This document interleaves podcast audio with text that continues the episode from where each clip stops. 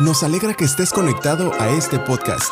Somos Requiem Church y esperamos que este mensaje despierte tu fe y te acerque más a Dios. Disfrútalo.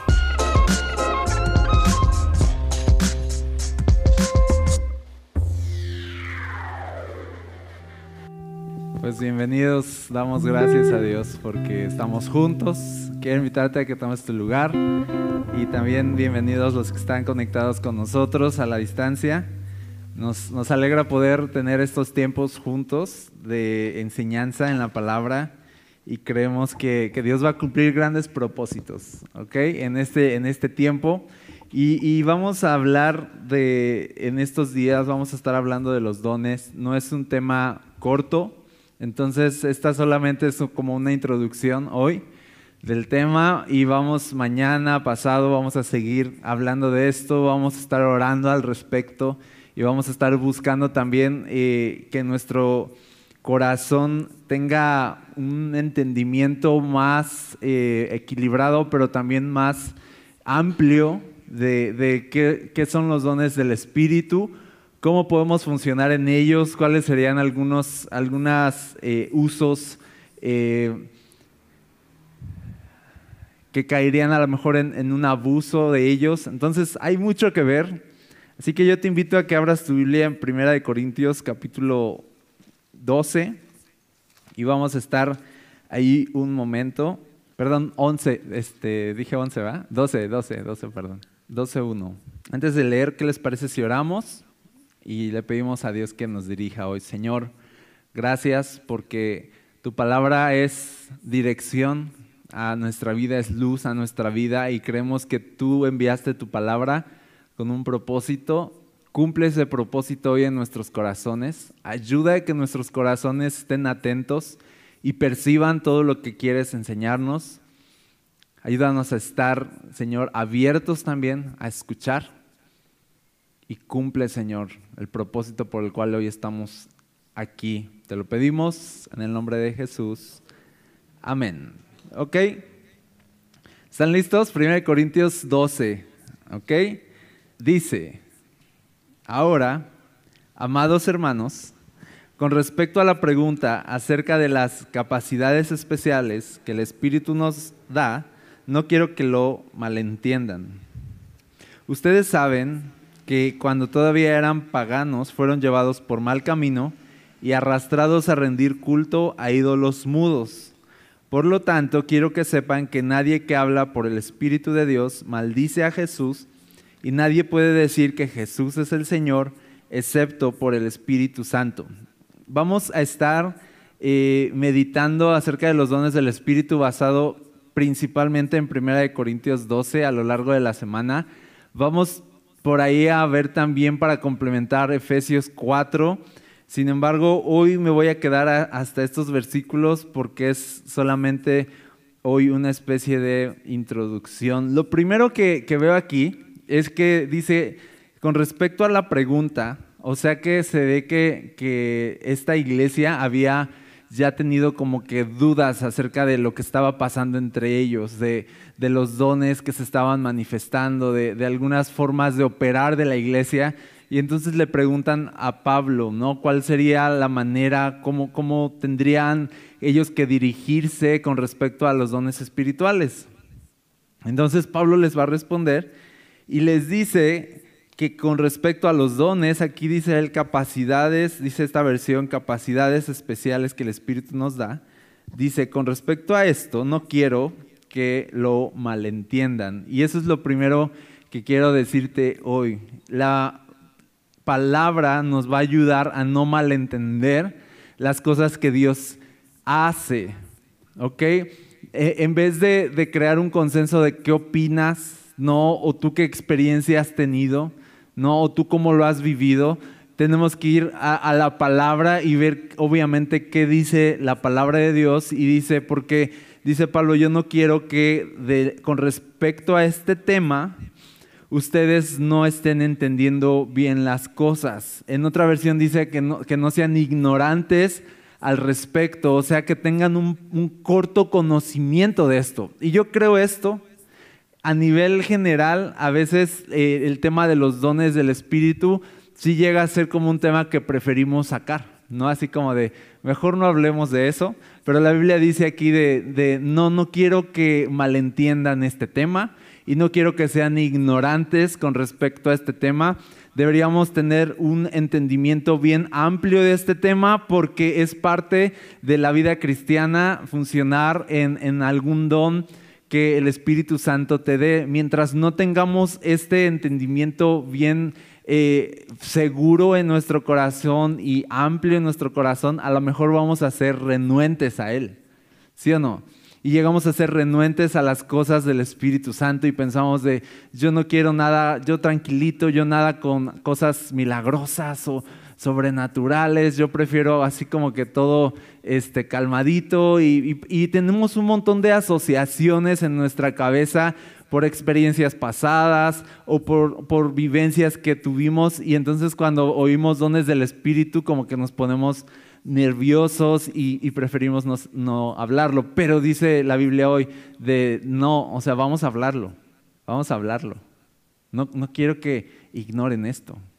Entonces, Estamos aquí en estos días en el ánimo de comprender lo que nos ha sido dado en Cristo Jesús, porque esto es algo que nos dio Cristo Jesús. Estamos en el ánimo de aumentar nuestro entendimiento de todas las riquezas de salvación que tenemos en Cristo, porque los dones del Espíritu son parte de las riquezas que tenemos en Cristo Jesús, esas riquezas que habla la Biblia, a las que tenemos acceso y las cuales Cristo Jesús ha derramado abundantemente sobre nosotros. No solo es ser salvos, obviamente incluye eso, no solo es ser adoptados como hijos, no solo es, que eso es muy importante, que vamos a resucitar en el día final, no es, no es solo todos los poderes espirituales que actúan a nuestro favor para no perecer en el infierno, sino que podamos estar como santos y justos delante de Dios. Actúa un gran poder, dice la Biblia, de la resurrección de Jesús en todos nosotros y esas son las riquezas a las que tenemos acceso en Jesús. Y parte de esas riquezas son los dones del Espíritu Santo también. Son cosas, fíjate esto, son cosas que si son dones o son regalos, son cosas que Dios quiere darte. Son cosas que Dios quiere decir así, aquí están, ¿quién quiere? Son, cosas que están disponibles para nosotros. ¿Ok? Entonces lo, primero que quiero decirte al respecto es que el Espíritu Santo, los dones del Espíritu Santo están disponibles para ti porque Jesús los ganó para ti y quiere dártelos.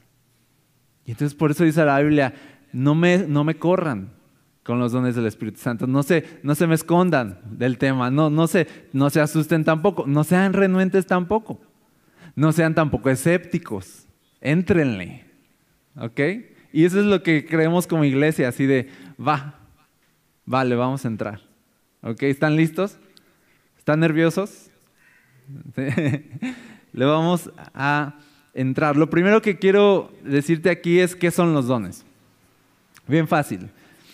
Y, lo vas a ver aquí en pantalla. Es una definición súper sencilla. Son capacidades especiales dadas por Dios a su iglesia para que pueda cumplir con el ministerio que Él nos dejó.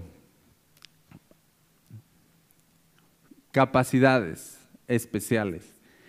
¿De dónde vienen? Son dadas por Dios. ¿Para qué? Para que podamos cumplir el ministerio o la misión que Él nos O sea, la iglesia en realidad no funciona sin la capacidad que nos da el Espíritu Santo. En realidad. De ahí que recordarás que Jesús les da una misión a, los discípulos, vayan por todo el mundo, prediquen el Evangelio, etc. Y les da una misión súper amplia, global, alcancen el mundo. Y les dice, pero no se vayan, ¿te acuerdas? Esa palabra es muy importante no se vayan de Jerusalén hasta que haya venido sobre ustedes el Espíritu Santo.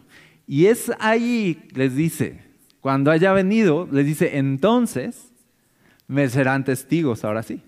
Entonces, ahora sí van a poder hacer lo que les acabo de decir que hagan. Pero si el Espíritu Santo no viene, o sea, ni se muevan, ni le echen ganas, ni planifiquen. ¿No? Ni, ni, se pongan aquí inteligentes con Dios, así de, ah, qué bueno, yo con mi capacidad y mi inteligencia, eh, yo ya sé cómo alcanzar el mundo, así no, no, no lo van a poder hacer. Para alcanzar el propósito por el cual yo te creé, vas a necesitar mi poder. ¿Quieres alcanzar tus propósitos? ¿Quieres alcanzar tus sueños? ¿Quieres vivir tu propia vida? Hazlo con tu poder. Hazlo, hazlo eh, eh, bajo, tu, bajo tus limitaciones. Pero si quieres vivir para el propósito para el cual yo te creé, vas a necesitar mi poder, vas a necesitar el Espíritu Santo. Entonces dice, no, no se vayan. Y, yo quiero así como que eso resuene bien fuerte en nuestro corazón.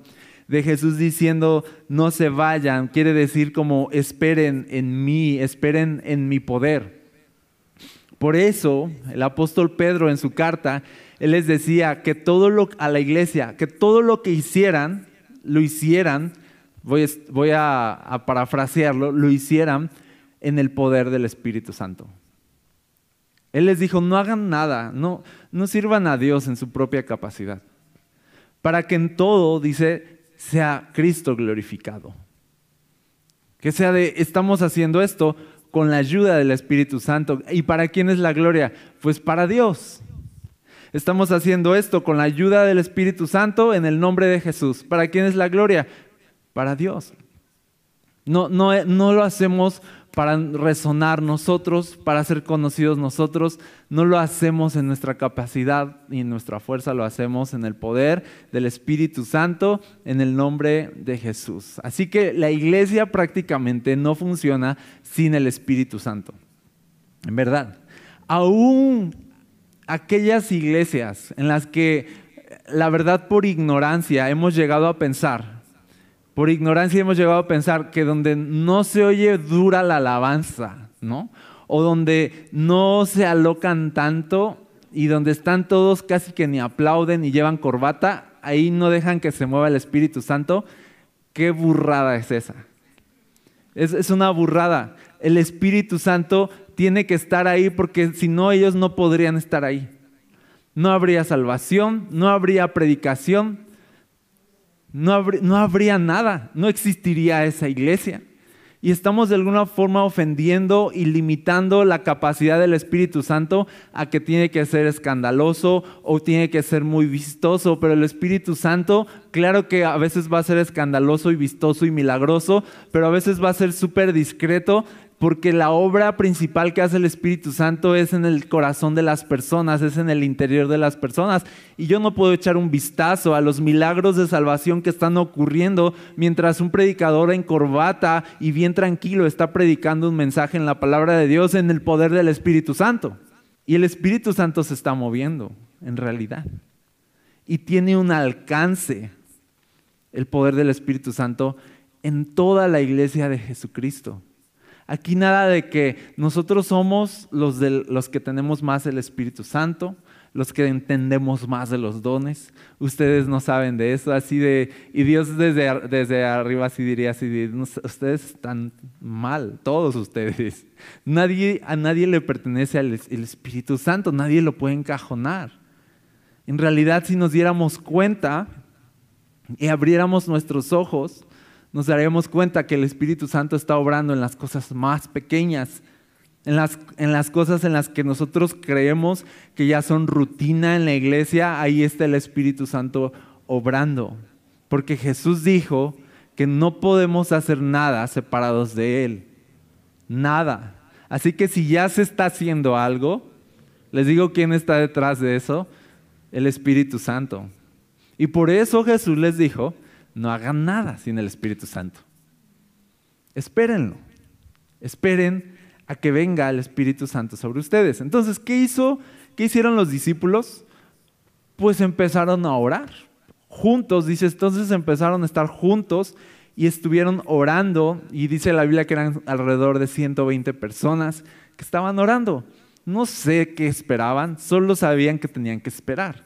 No sabían qué iba a pasar, no sabían qué iban a sentir, la verdad pero sabían que cuando pasara iban a saber que ya pasó, ¿no? Y pasó muy escandalosamente, ¿no? Dice que un viento recio entró en aquel lugar y sopló y dice que se aparecieron lenguas como de fuego que se posaron sobre cada uno. eso es escandaloso. Y, de pronto empezaron a hablar en otros idiomas y empezaron a hablar de las maravillas de Dios. Y total que, ya sabes, ¿no? La gente, los extranjeros que habían venido al festival a, Jerusalén, se quedaron así como que, ¿qué está pasando? Los escuchamos hablar en nuestros idiomas. Y, y se convirtieron en tres mil personas. Tú sabes todo lo que pasó ahí.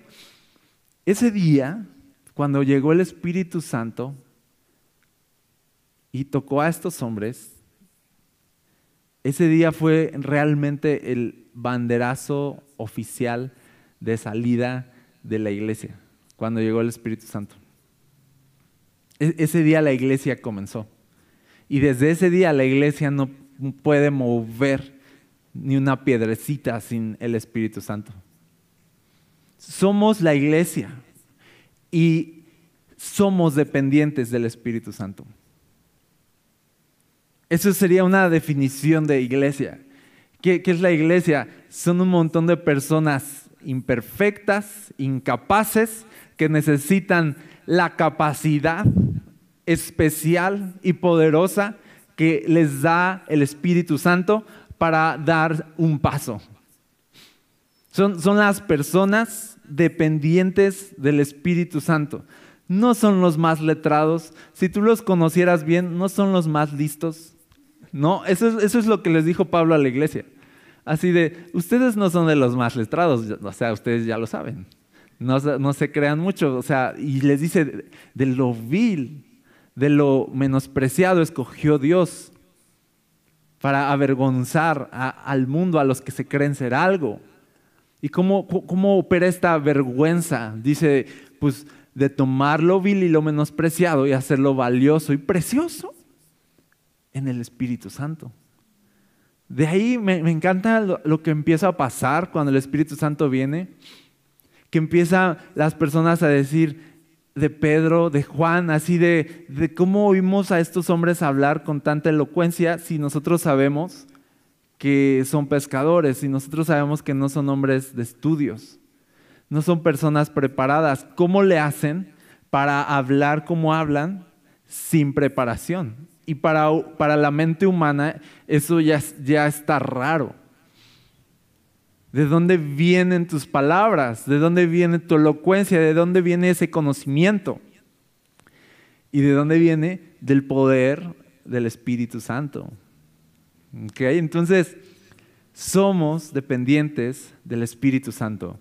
Sin el Espíritu Santo no somos nada. Así que nada de que yo esos temas del Espíritu Santo, como que no sé qué, así de, o sea, no digas eso. No, yo lo del Espíritu Santo, yo aparte, no, yo, yo quiero aquí tranquilito, ¿no? Así de, no, sin el Espíritu Santo no somos nada. Es lo, lo primero, no quiero, dice Pablo, que ignoren este tema. No quiero tampoco que lo dice aquí, lo malentiendan. Así que para seguir entendiendo un poco esto, vamos avanzando. Y ahora quiero irme a Efesios 4, verso 7, para dar un poquito más de fundamento a por qué la iglesia depende del Espíritu Santo. Fíjate, es el mismo apóstol Pablo, para hablando a la iglesia en Éfeso, y les dice, no obstante, Efesios 4, 7, no obstante, Él nos ha dado a cada uno de nosotros un don especial mediante la generosidad de Cristo. Está hablando de los dones del Espíritu. Dice, por eso las escrituras dicen y da un fundamento de por qué la iglesia tiene dones. Aquí está el fundamento en los salmos, me parece que es el Salmo 68. Y dice aquí, está citando Pablo el Salmo y dice, cuando ascendió a las alturas, está hablando de Dios, se llevó a una multitud de cautivos y dio dones a su pueblo. Está hablando este salmo proféticamente de la victoria de Cristo. Y fíjense en el verso 9 que dice, fíjense que dice, ascendió. Este salmo dice, dice, ascendió. Sin duda, eso significa que Cristo también descendió a este mundo inferior. Y el que descendió es el mismo que ascendió por encima de todos los cielos a fin de llenar la totalidad del universo con su presencia. Esto es súper importante. De hecho, lo vamos a ver el próximo domingo en Filipenses 2, el, famoso versículo de tengan la misma actitud de Cristo. ¿Cuál actitud? Que no estimó el ser igual a Dios, sino que se despojó de sí mismo y descendió y descendió y se humilló y se hizo hombre y se hizo siervo y se humilló hasta la muerte y muerte de cruz. Todo ese descenso, fue un descenso, descenso. Y dice, y, descendió hasta las profundidades y murió. Y desde ahí, dice, Dios lo exaltó hasta lo sumo, lo puso hasta arriba. El que estaba hasta arriba estuvo un momento hasta abajo y desde hasta abajo ahora Dios lo puso hasta arriba. Dice, para llenar con la totalidad de Cristo Jesús la gloria, para llenar con su gloria en el nombre de Cristo Jesús y con la victoria de Cristo Jesús, para que Cristo Jesús tuviera dominio y poder sobre todas las cosas. Está hablando aquí Pablo de la victoria de Jesús, de la muerte. De hecho, el salmo del que extrae esto, estos versículos y esta profecía, es un salmo que está refiriéndose a un, tono de, de cuando un, un, batallón ganaba una batalla y entonces cuando iban con la victoria tomaban el botín del pueblo que habían conquistado y a veces ese mismo pueblo que habían conquistado les daba también eh, el botín y entonces la victoria, decir yo tengo la victoria, era presentar el botín. Entonces el salmo en realidad, si tú lo lees en el original, en el idioma así como más original, dice en realidad que como obtuvo el Señor la victoria, hasta los malos le dieron de sus dones.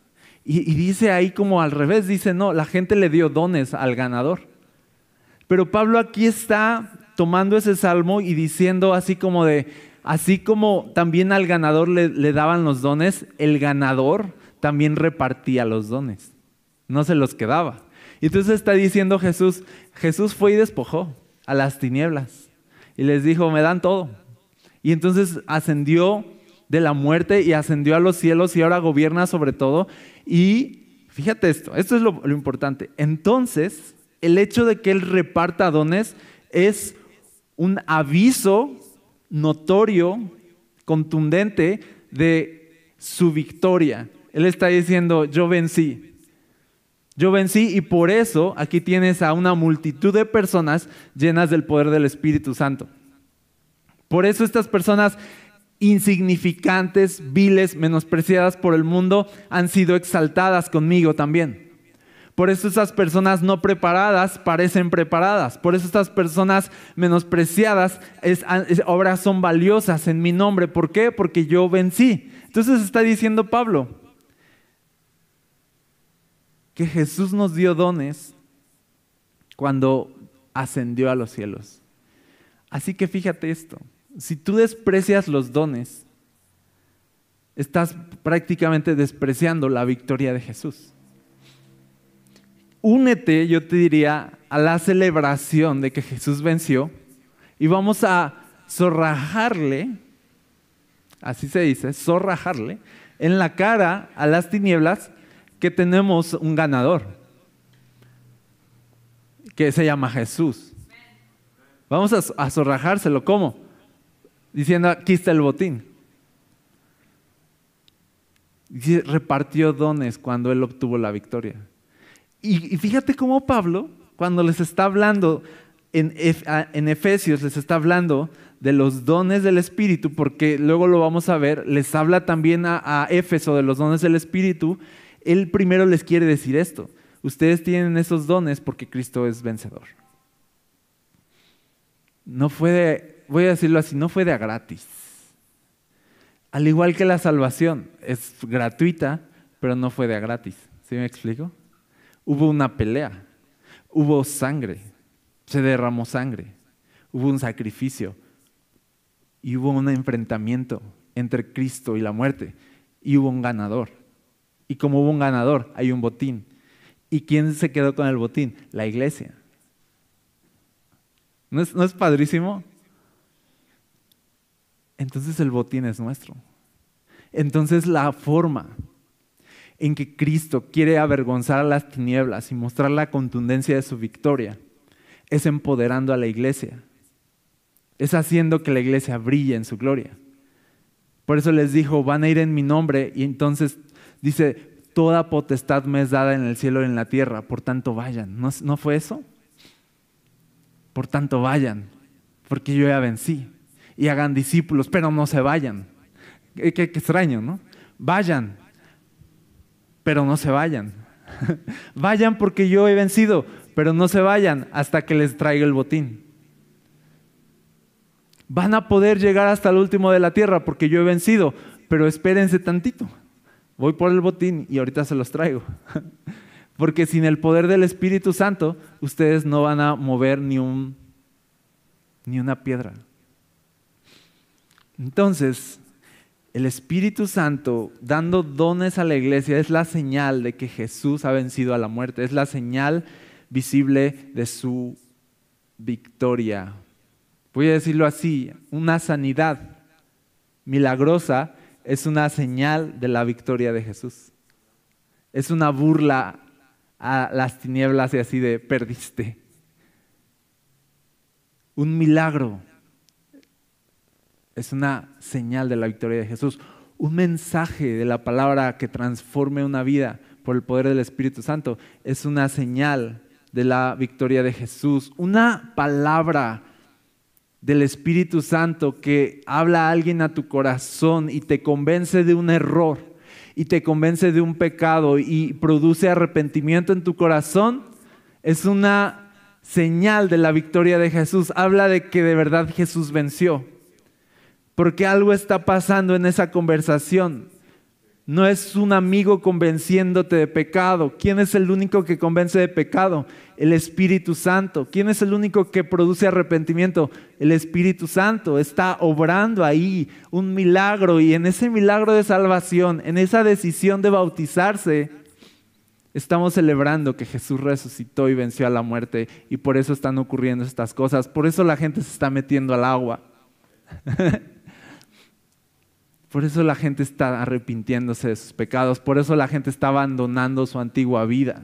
Por eso las personas son usadas en el poder del Espíritu, con palabras de sabiduría, con profecía, con sanidades, con el don de hablar en otras lenguas.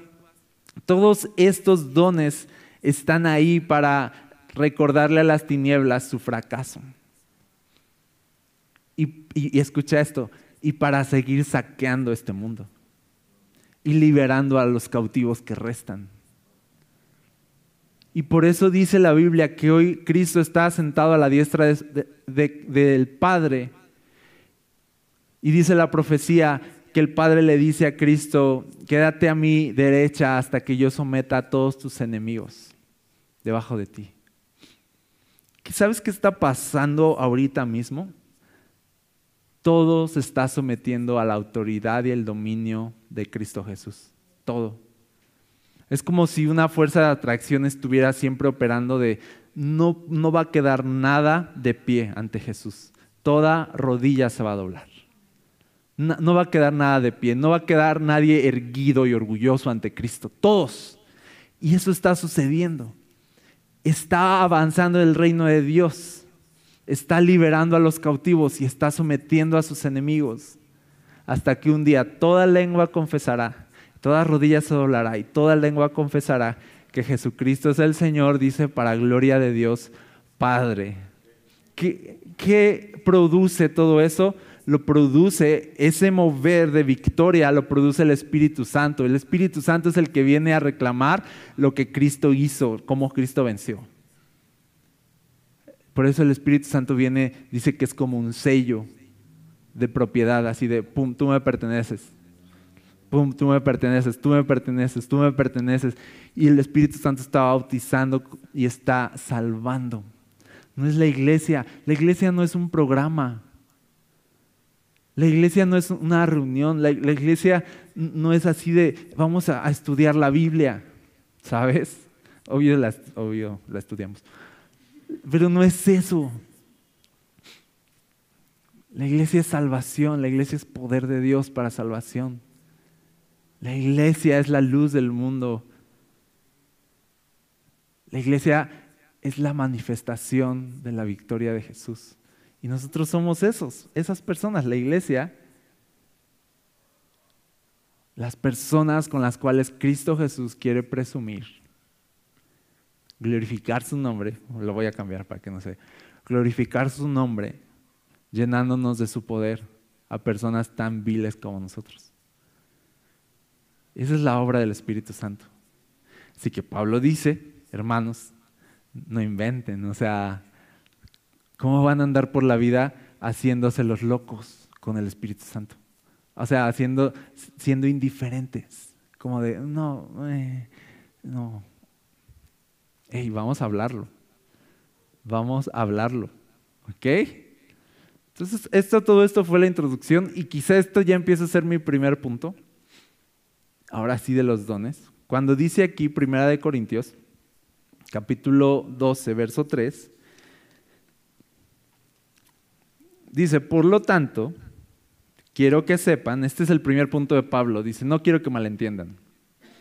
Por lo tanto, quiero que sepan que nadie habla por el Espíritu de Dios, nadie que habla por el Espíritu de Dios maldice a Jesús y nadie puede decir que Jesús es el Señor excepto por el Espíritu Santo. ¿Ok? Entonces dice, lo primero que quiero que sepan es que el Espíritu Santo, el, voy a decir, la obra del Espíritu Santo es coherente con la persona de Jesús. Ese es el primer punto de Pablo y aquí te lo pongo. Coherencia. Los dones del Espíritu se tratan de Jesús. Moverse en los dones del Espíritu nunca van a contradecir a Cristo.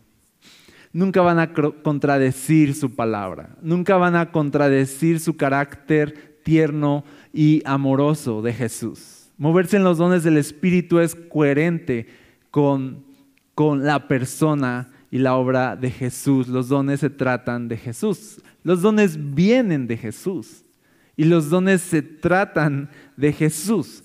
Si yo ejerzo los dones del Espíritu fuera de los parámetros del reino de Cristo, entonces es ahí donde uno tiene que empezar a tener cuidado de lo genuino de un ministerio, cuando un ministerio empieza a salirse de los parámetros de Cristo, del carácter de Cristo, de la verdad de la palabra de, Cristo, y ya no tienen nada que ver con Jesús y más bien pintan en algo que súper extraño, difícil de procesar, es ahí donde tenemos derecho a hacernos preguntas como de este ministerio o esto que estoy haciendo glorifica a Jesús, dice, porque el Espíritu Santo, moverse en los dones del Espíritu Santo, siempre va a glorificar a Jesús.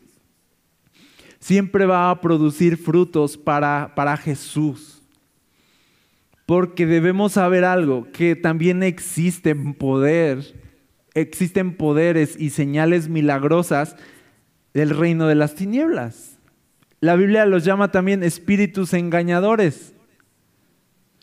De ahí viene este término de los falsos profetas, ¿no? O los, dice los falsos maestros, como de que luce como si fuera verdad, pero, pero es mentira, ¿no?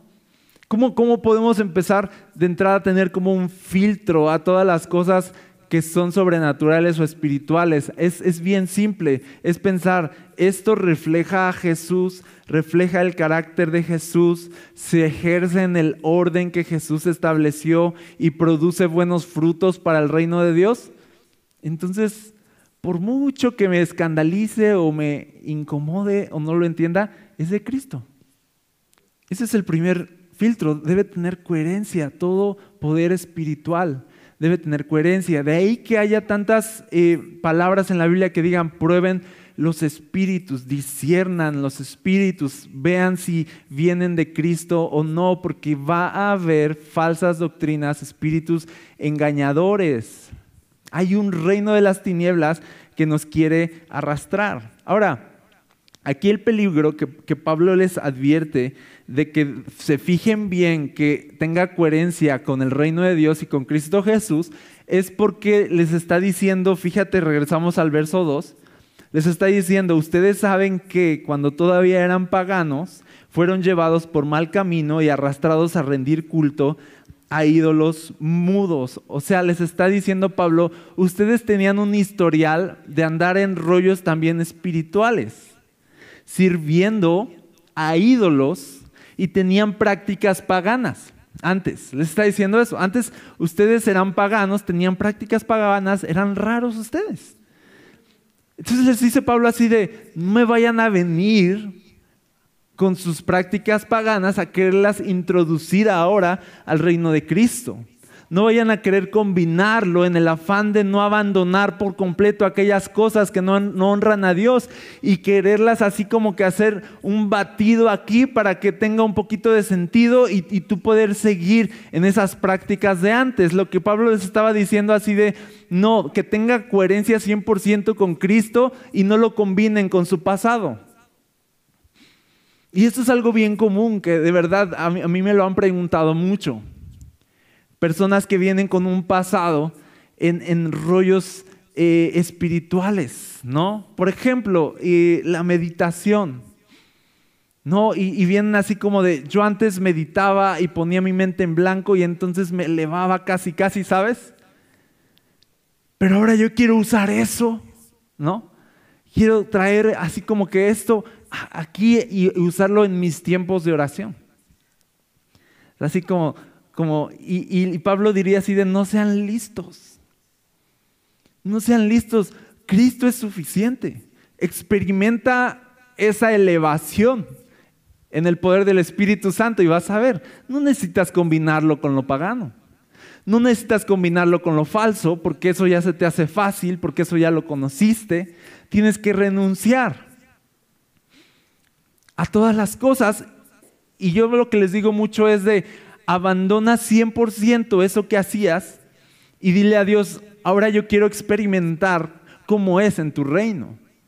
No quiero combinar, quiero, quiero ver lo puro del poder de tu Espíritu Santo en mi vida de oración. Así que voy a dejar estas prácticas y voy a ir a la Biblia y voy a ver qué me dice la Biblia acerca de orar o acerca de pasar tiempos con Dios. Y voy a ver que en la Biblia, la pureza de la Biblia no me dice específicamente que, haga ejercicios mentales, que ponga mi mente en blanco, que fije mi mente en un punto. No me dice que eh, recite una oración o que haga una especie de mantra o de sonido. No me dice eso la Biblia. Pero de pronto lo combinamos, ¿sabes? Y Pablo le está diciendo, miren, les voy a, a decir, no combinen lo que ustedes traían. Que tenga coherencia con el Espíritu Santo y con la palabra de verdad de Cristo. Por ejemplo, personas han venido...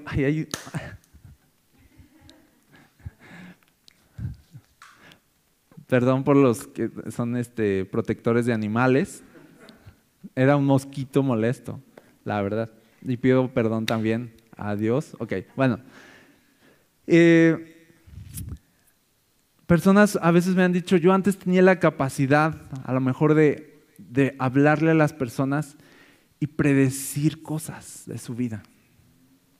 Y, y yo es así de, ah, adivinación. Ah, adivinación, era eso, ¿no? La adivinación es un poder de las tinieblas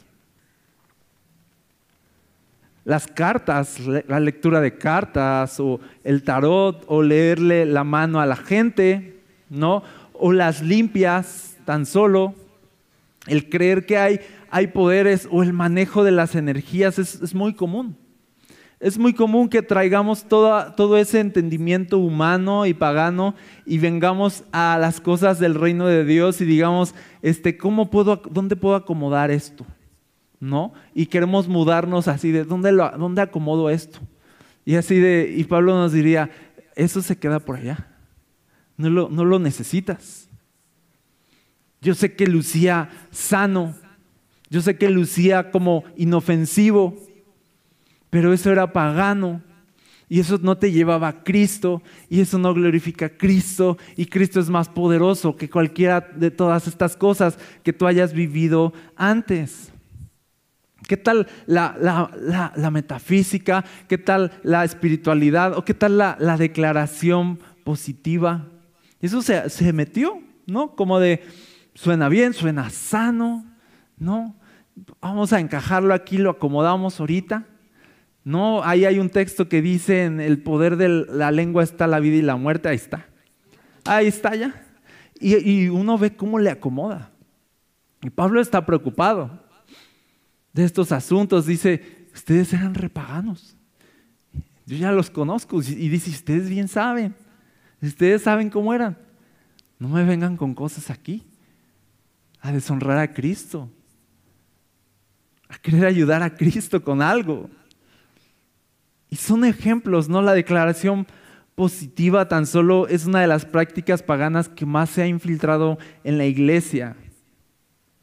Y de pronto orar ya no es lo que dice la Biblia, pedirle a Dios.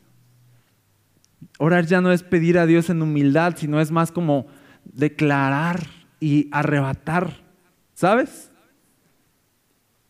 Una, dos frases en la Biblia, pum, y lo combinamos y listo, tenemos un fundamento para un error. Al final tú dices, pero es inofensivo, pero no pasa nada. Y yo también lo tolero, no creas que si alguien dice, yo arrebato esto y lo otro, yo no me quedo así de, ay, Señor Jesús, perdónalo. O sea, no me incomoda, la verdad. Lo paso, es así de, pues ya sé. O sea, ya sé que nos inculcaron tanto eso y, ya, o sea, no, no me asusta, no pasa nada. Pero al final yo veo algo. Al final yo veo que se produce como una especie de orgullo de ya no necesito a Dios. Ya no necesito depender de Dios o esperar en Dios. En mi boca está el poder. Se produce eso. Y queda atrás el reino de Cristo, que era tan simple como de como hijos. Les dijo Jesús, vengan y pídanle al Padre en mi nombre. Y les dijo, pidan para que reciban tienes que venir a arrebatar o a robar o a lo que sea. Solo ven a pedirlo. Dios te ama y te lo quiere dar, si es su voluntad. Y al final empezó, también les, enseñó a orar. Les voy a enseñar a orar. Padre nuestro que estás en los cielos, santificado sea tu nombre, venga a nosotros tu reino y hágase tu voluntad. Es de, de, yo quiero esto, pero que se haga lo que tú quieres. Eso es oración. A mí me gustaría aquello y aquello otro, pero que se haga tu voluntad. Oración es comprender que en humildad me debo acercar a Dios para pedir su ayuda porque yo no puedo solo, es así de simple. Y Dios se complace en aquellos que reconocen en humildad, te necesito, ayúdame y Dios te ayuda. Pero cuando te llenas de orgullo y piensas que eres súper especial y súper espiritual y que en tu declaración van a suceder las cosas, entonces te olvidas de la parte donde eres dependiente de Dios y no eres nadie y necesitas su ayuda. Y algunos dirán, pero yo he visto que, funciona porque yo una vez este, eh, declaré que esto y lo otro y, se cumplió. No. Y yo te voy a decir algo, puede ser, puede ser que funcionen muchas cosas falsas, pero no por eso son verdad. Uno se traga, uno por qué se traga las mentiras? Porque saben la verdad. ¿Sí o no? Cuando yo me trago una mentira es porque creo que es verdad, no porque soy tonto. Sí, así de, esto es mentira, pero me lo voy a tragar. No, uno, uno se traga las mentiras con inteligencia, porque saben bien, porque lucen bien, porque suenan bien. Pero al final, aunque sepa bien y luzca bien o incluso funcione, no significa que sea verdad, porque al final, obviamente, los poderes de las tinieblas también pueden, dice la Biblia, que los espíritus engañadores, pues van a qué? A engañar a las personas. Y dice la Biblia que en los últimos tiempos iba a haber milagros, iba a haber señales también del otro bando. Y al final, ¿qué hacemos con eso? No así de, esta persona fue sanada milagrosamente. Y esta otra persona también fue sanada milagrosamente en el nombre de Jesús. Y, pero esta también fue sanada milagrosamente en otros términos. ¿Qué hago con eso? Y la Biblia dice, muchos van a caer en ese juego porque no les interesa la verdad, sino lo que luce bien y lo que da resultado.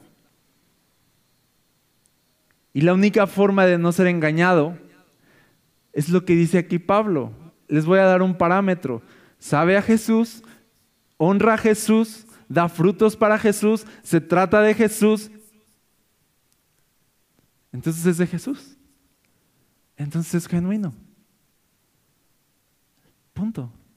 Porque nadie, nadie, ningún espíritu que no sea de Jesús, es lo que dice, va a honrar a Jesús. Ningún espíritu que no sea de Jesús va a glorificar a Jesús. Solo el espíritu que es de Jesús, dice, va a reconocer a Jesús. ¿Sabes? Entonces hay muchas cosas que lucen bien, pero no son verdad. No son verdad. Entonces, hablando ya para cerrar este tema de la oración, ¿cómo, ¿cómo debemos orar? Si vas a orar por algo, pídelo, dice la Biblia. La verdad, eso fue lo que enseñó Jesús. ¿Para qué buscarle tres pies al gato? ¿Así se dice? ¿Para qué buscarle tres pies al gato? Ah, pero yo descubrí una nueva forma que Dios me reveló de oración y así de, y Jesús bien simple así de, se las puse súper fácil para que quieran venir a complicarla.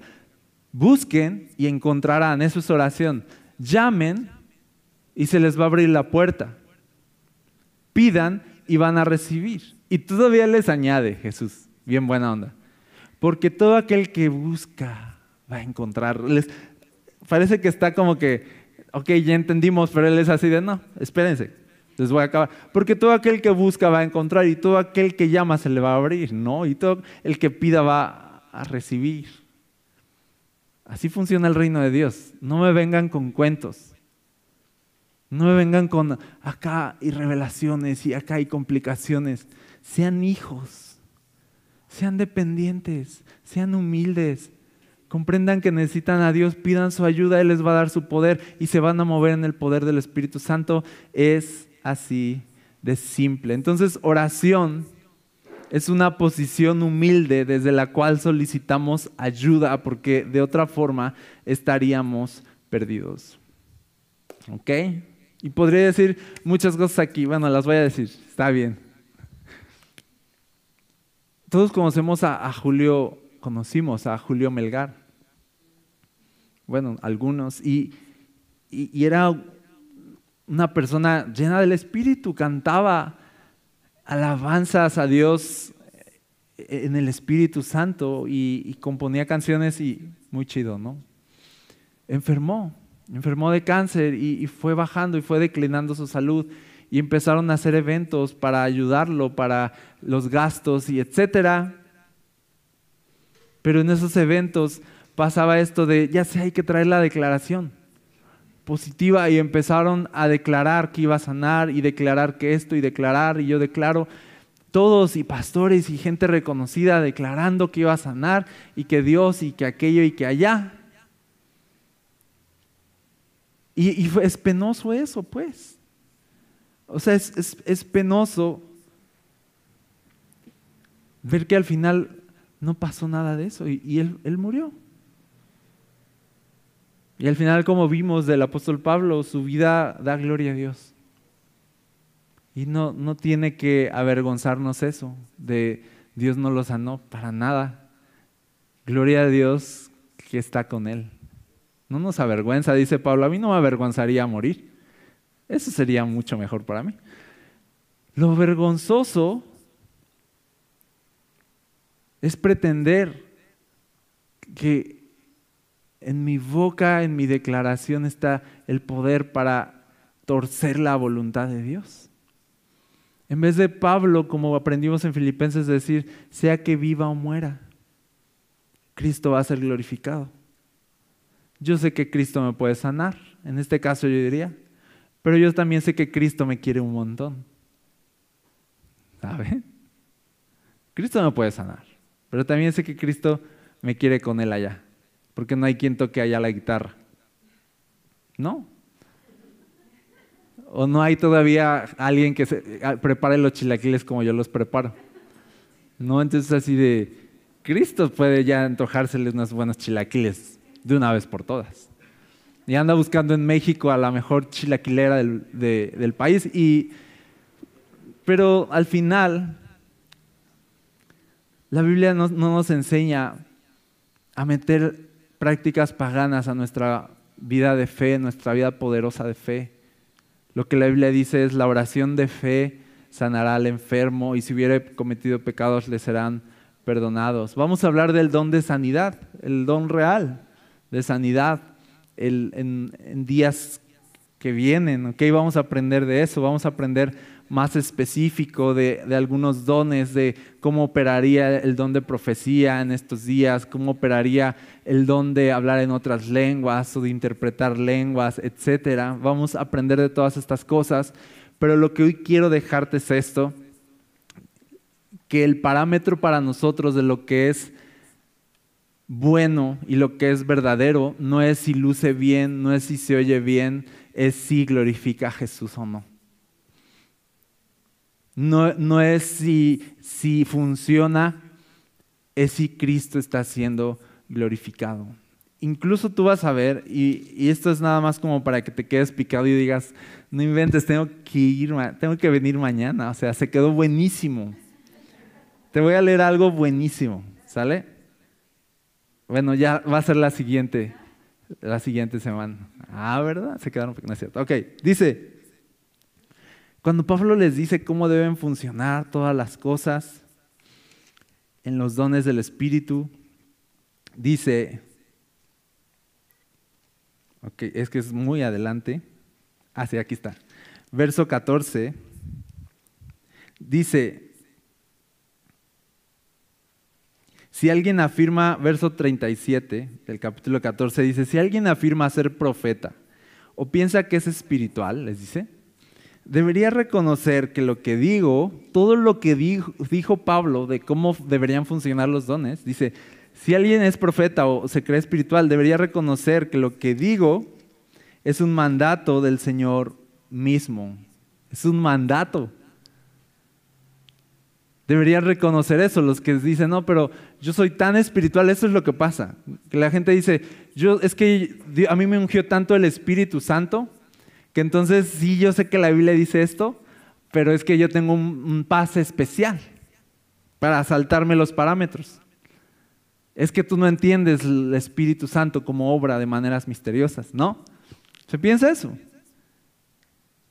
Pero dice aquí Pablo, ¿te crees muy profeta? ¿Te crees muy espiritual? Dice, entonces reconoce que te estoy dando una orden de parte del Señor. Está grueso. Así de, ah, eres profeta, ah, entonces ya sabes, ¿verdad? Ah, entonces ya lo sabes, ¿para qué te digo? ¿No? Ya sabes que cómo deberían ser las cosas, ¿no? Entonces todo lo que vamos a aprender, esa es mi intención, ir a la Biblia y ver lo que el Señor ha mandado al respecto de los dones espirituales y no volarnos la barda, sino quedarnos humildes dentro del parámetro que honra más a Jesús. Amén. Y todo lo voy a hacer con el cuidado, según yo, ¿no? Con el cuidado de no descalificar lo que otros hagan o no hagan. Yo me voy a hacer así como de, aquí está lo que dice la Biblia y no me interesa descalificar, la verdad. Porque al final no me atrevo a hacerlo. No me atrevo en el sentido de a meterme en, terrenos que ni, ni sé. Sería imaginación mía. Yo no estoy ahí. Sería presuntuoso decir de allá y acá y bla, bla, bla. No me interesa eso, me interesa, ¿saben qué? Esto me interesa. No me interesa de nosotros tenemos la razón en cuanto a los dones del Espíritu. O sea, no me interesa eso. ¿Sabes qué me interesa? Y lo que Dios pone en mi corazón es así de, de ahí están los dones, ¿qué les parece si empezamos a funcionar en ellos? Me interesa movernos en ellos. Me interesa ver el poder de Dios actuando en tu vida. Me, interesa ver a Dios glorificándose en tu vida. Me, interesa ver personas siendo salvadas por el ministerio del Espíritu Santo en la iglesia. Eso es lo que quiero, salvación. Y ver a Cristo Jesús siendo conocido a través de todo el poder que Él ha derramado en nosotros. Amén. Entonces eso, busca estos días. Desea los dones Di, si tú los diste para mí, los ganaste para mí, yo quiero uno, dos, dame uno aunque sea, ¿no? Pero quiero, quiero funcionar en tu poder. Amén. Eso vamos a hacer. Por eso esto es un taller. Hoy no fue taller, yo lo sé. Y unos están así de, ¿qué, pasó? ¿Por qué no hubo actividades? Y porque esta era la introducción. La verdad, después cuando empecemos a hablar de temas más específicos, se va a poner acá bueno. ¿Ok? Así que no faltes conéctate también con nosotros y vamos a orar. Padre, gracias por la palabra que tú nos dejas, los mandatos que tú nos dejas. Gracias por protegernos al darnos parámetros para funcionar en cosas que no entendemos y que no conocemos a profundidad. Necesitamos tanto de tu dirección, necesitamos tanto que tú nos guíes. Somos inexpertos también, Señor y necesitamos luz, Jesús, porque somos tu iglesia y queremos caminar en el poder que tú quieres que caminemos. Y queremos completar la obra que tú nos encargaste, pero sabemos que no debemos movernos de aquí sin tu Espíritu Santo. No debemos mover ni un dedo sin tu Espíritu Santo. Reconocemos esa dependencia y nos humillamos ante ti pidiéndote y deseando, Jesús, que te muevas en el poder de tu Espíritu entre nosotros. Te lo pido en el nombre de Jesús. Amén.